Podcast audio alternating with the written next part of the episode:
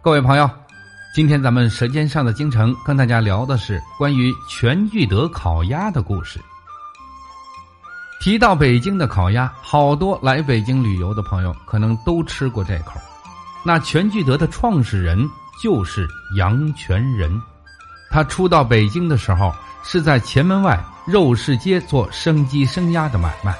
杨全仁对贩鸭之道揣摩的是精细明白。生意越做越红火，但是他平日里省吃俭用，积攒的钱就如滚雪球一般越来越多。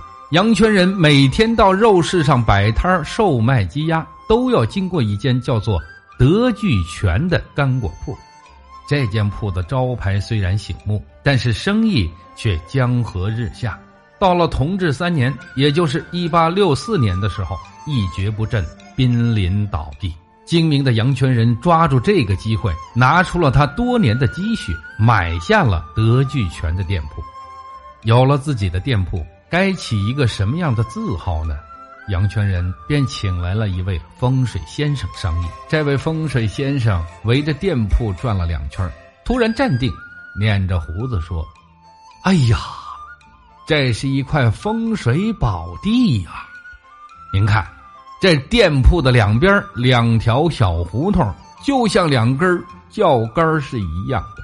将来盖起一座楼房，便如同一顶八抬大轿，前程不可限量啊！风水先生眼珠一转，又说：“不过，以前这间店铺甚为倒运，晦气难除啊！除非将德聚全的旧字号倒过来。”即称全聚德，方可冲其霉运，踏上坦途啊！风水先生的一席话，说的杨全仁眉开眼笑。全聚德这个名称正合他的心意。一来，他的名字中占有一个“全”字；二来，聚德就是聚龙德行，可以标榜自己买卖讲德行。于是，他将店的名号定为全聚德。接着，他又请来了一位书法颇有造诣的秀才钱子龙，为他书写了“全聚德”三个大字，制成金字匾额，挂在门楣之上。那字写的苍劲有力，浑厚醒目，为小店增色不少。在杨全仁的精心经营下，全聚德的生意。蒸蒸日上，杨全仁精明能干。他深知要想生意兴隆，就得靠好厨师、好堂头、好掌柜。他时常到各类烤鸭店铺里边去转悠，探查关于烤鸭的秘密，寻访烤鸭的高手。当他得知为宫廷专做御膳挂炉烤鸭的金华馆内有一位姓孙的老师傅，烤鸭技术十分高超。就千方百计的与其交朋友，经常一起饮酒下棋，相互间的关系也越来越密切。孙师傅终于被杨全仁说动，在重金礼聘下来到了全聚德。全聚德聘请到了孙老师傅，等于掌握了轻工挂炉烤鸭的全部技术。孙老师傅把原来的烤炉改为。炉身高大，炉膛深广，一炉可以烤十几只鸭的挂炉，还可以一面烤一面向里边续鸭。经他烤出来的鸭子，外形美观，丰盈饱满，颜色鲜艳，色呈枣红，皮脆肉嫩，鲜美酥香，肥而不腻，瘦而不柴，为全聚德烤鸭赢得了“京师美馔莫妙于鸭”的美誉。各位朋友。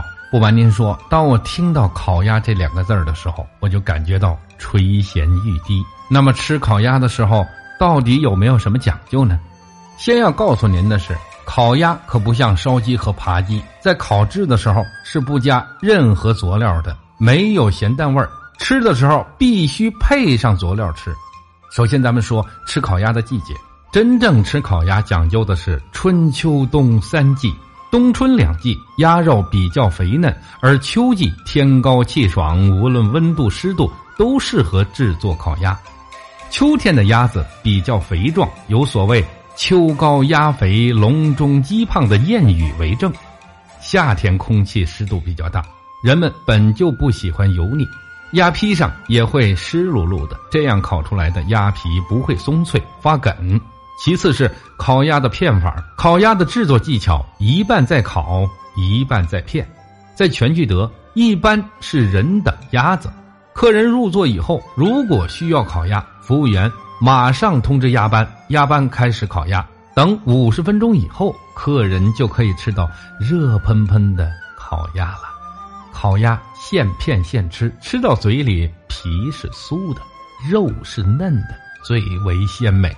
片鸭的方法有三种，一种是杏仁片这是最传统的片法，片好的鸭肉如同杏仁另一种片法叫柳叶条，还有一种皮肉分吃，鸭皮又酥又脆又香，鸭肉薄而不碎，裹在荷叶饼中食之，酥香鲜嫩呐。吃烤鸭的时候有三种佐料，一种是为甜面酱加葱条，也可以配上黄瓜条、萝卜条等等；另一种是蒜泥加酱油，也可以配上萝卜条等。蒜泥可以解油腻，烤鸭蘸着蒜泥吃，在鲜香之中更增添了一丝辣意，风味更为独特。不少顾客特别偏爱这种佐料。第三种。就是白糖这种吃法特别适合女士和儿童。最后就是主食，在全聚德主食主要是荷叶饼，还有空心芝麻烧饼。将片好的鸭子蘸上甜面酱，卷荷叶饼吃是最传统的吃法。全聚德的荷叶饼没有糊点儿，没有生白点儿，用手拿起来对着光线一照，饼薄厚均匀，放在盘中。可以清楚的看见盘子上的全聚德的标识，而这空心芝麻饼可以中餐西吃，在烧饼上码上一层鸭肉，加上两片随着热菜来吃的青菜，一起夹好，用手抓起来吃，好过瘾呐！说到这里，我的口水直往外渗。在我家附近有东城区前门步行街的全聚德原始老店。还有西城区和平门世界上最大的全聚德烤鸭店，想起了这一口，哎呀，不跟您聊了，吃烤鸭去。